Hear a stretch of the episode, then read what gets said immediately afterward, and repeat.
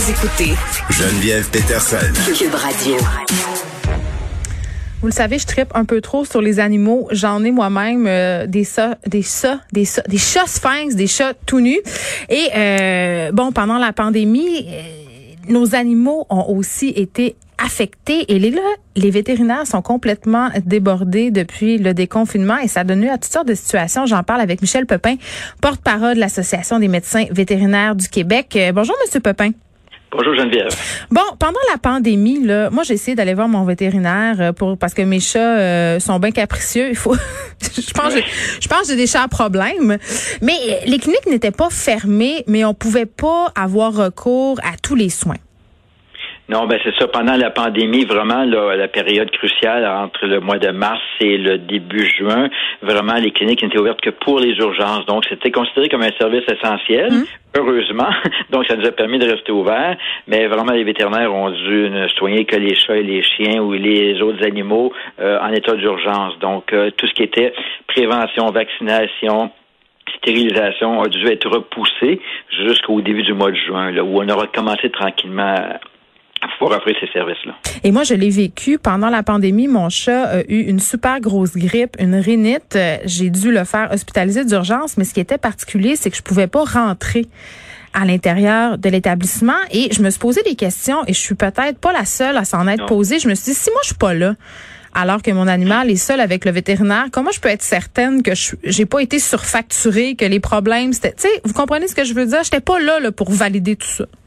Oui, ben c'est clair. De toute façon, euh, c'est euh, c'est le, le, grand mystère de la médecine vétérinaire, c'est qu'on doit soigner les animaux qui ne parlent pas.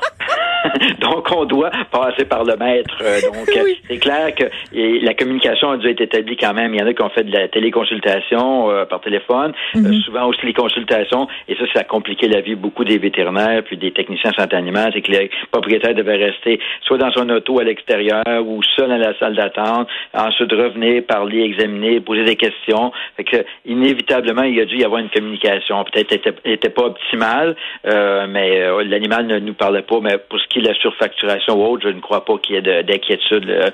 C'est pas dans l'habitude des vétérinaires d'en profiter de la situation là. Ah, j'ai euh, l'impression que des fois, ils profitent un petit peu de notre émotivité pour nous en passer des petites vites. C'est oh, une ben, impression. Ben, ça, c'est une question de confiance. Hein. Si vous n'avez pas confiance à votre vétérinaire, à votre médecin ou votre garagiste, ben, c'est un peu la même chose. On peut aller ailleurs, là, mais le, lien de confiance est très important. Mais aujourd'hui, les médecins vétérinaires euh, ont accès à de la médecine de pointe, donc on est obligé euh, de vous offrir quand même les différentes possibilités. Euh, moi, quand j'ai commencé à travailler il y a 30 ans, la médecine n'était pas aussi développée. Puis, euh, bon, il y avait un plan A et un plan B. Euh, aujourd'hui, il y a toute une gamme de plans. Puis, il y a des professionnels qui sont euh, disponibles. Donc, s'il y a des chirurgies, s'il y a de la chimiothérapie, il y a des l'obligation d'avoir de l'imagerie médicale. à l'époque, on pouvait dire, ben, je reste loin, il n'y en a pas, on ne passera pas de radio. Aujourd'hui, on peut pas. Fait on doit l'offrir. Puis, en mm. final, le client doit décider. Mais c'est vrai que la médecine de pointe coûte cher. malheureusement, c'est la même chose pour la médecine humaine. Là, on, sauf qu'on on se rend pas compte, on ne paye pas directement. Je vais faire un parallèle justement avec la médecine humaine. Pendant la pandémie, il y a beaucoup de gens qui ont repoussé euh, leurs rendez-vous médicaux, ont ignoré des symptômes par peur de se rendre dans les hôpitaux. Vous, bon, euh, on pouvait pas y aller parce que c'était les soins urgents. Est-ce que vous avez remarqué euh, que la condition de certains animaux de compagnie s'est détériorée à cause de la pandémie, c'est-à-dire qu'ils vous arrivaient plus hypothéqués qu'en temps normal? Ben, il est clair qu'il y a des cas qui malheureusement ont été repoussés, euh, mais normalement un client attentif au, comme vous euh, aux soins de son animal a réussi à détecter quand même quelque chose qui fonctionnait pas.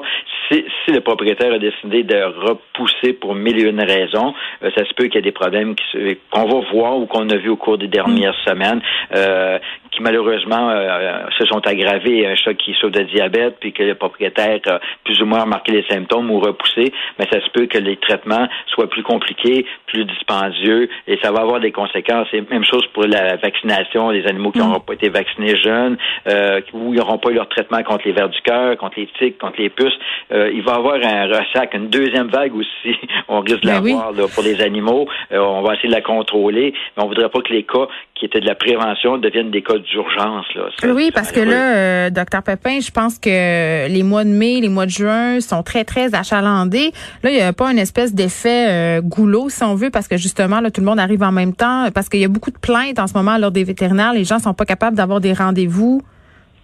Oui, ben c'est clair que normalement pour les vétérinaires, avril, mai, juin, ce sont les gros mois de l'année parce qu'il y a beaucoup, un, il y a eu des naissances au printemps, donc beaucoup de stérilisation, beaucoup d'adoption, euh, beaucoup de prévention à faire parce que les animaux vont sortir à l'extérieur. Fait que oui, les délais ont été augmentés, mais ça varie beaucoup. J'ai parlé avec des vétérinaires de Matane et de cette île il y a à peine quelques minutes, puis la réalité était pas la même. À Matane, un seul vétérinaire pour couvrir toute la, ville, donc lui s'il tombe malade, il y a beaucoup de retard, ça va jusqu'au mois de septembre. À cette île, il y a des vétérinaires qui sont venus leur donner un coup de main pour essayer de d'éponger les retards. Ils en sont venus à bout. À Montréal, il y a des centres d'urgence qui peuvent réussir à aider. Il y a du remplacement qui se fait, mais c'est chaque clinique, il y a des cliniques qui sont ont juste un ou deux vétérinaires. Il y en a qui en ont plusieurs. La distanciation est pas facile à faire dans certains cas, donc euh, certains vont continuer à avoir euh, l'obligation de rester dans le stationnement, d'autres vont pouvoir rentrer.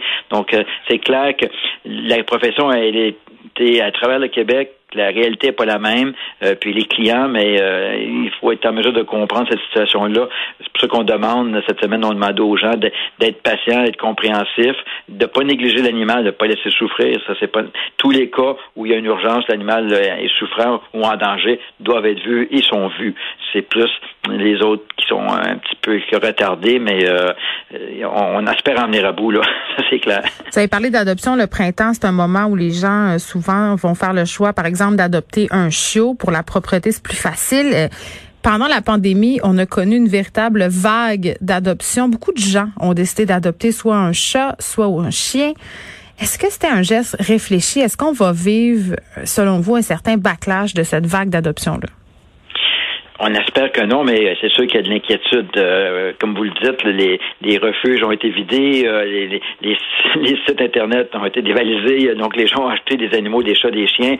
C'est une bonne idée parce que c'était un magnifique compagnon. Ça nous a permis de, de, passer à travers la solitude. Mais il y a une responsabilité euh, clairement. Puis tous ces nouveaux clients-là sont souvent des gens qui n'avaient pas d'animaux, ont peu d'expérience. Donc ce sont eux qui ont besoin de plus de conseils possibles pour les vétérinaires. Et les premières consultations avec un jeune chiot, un jeune chaton, ça dure des fois beaucoup plus longtemps. Donc, euh, clairement, euh, ces personnes-là il faut qu'ils soient bien conseillés, bien informés, bonne prévention, parce que c'est sûr que dans six mois, un an, possible qu'il y ait euh, un ressac, puis on se ramasse avec des gens qui financièrement peuvent pas s'en occuper ou recommencent à travailler, ont plus le temps de s'en occuper. fait que c'est notre grande crainte. Heureusement, ça a permis de sauver beaucoup de vies, mais il va falloir que plus tard aussi que les gens soient conséquents, responsables de leur animal pour une quinzaine d'années. C'est un long contrat, là. En terminant, Monsieur Pepin, euh, il reste encore des mesures sanitaires là, dans les cliniques. Par un curieux hasard, euh, je suis allée faire détartrer mon chat cette semaine. Oui, oui, ça existe et ça se peut. Et c'était vraiment euh, très, très bien contrôlé. Ouais. Non, c'est nécessaire, hein, parce que ça, les dents, souvent, surtout vous avez des sphinx, ils sont un petit peu fragiles au niveau des gencives, puis ont besoin d'une bonne hygiène. Fait que ça, faut pas le négliger. Euh, puis heureusement, bon, si vous avez réussi à avoir un rendez-vous, tant mieux. À long terme, ça va être payant pour vous, pour vos animaux, souffrir moins.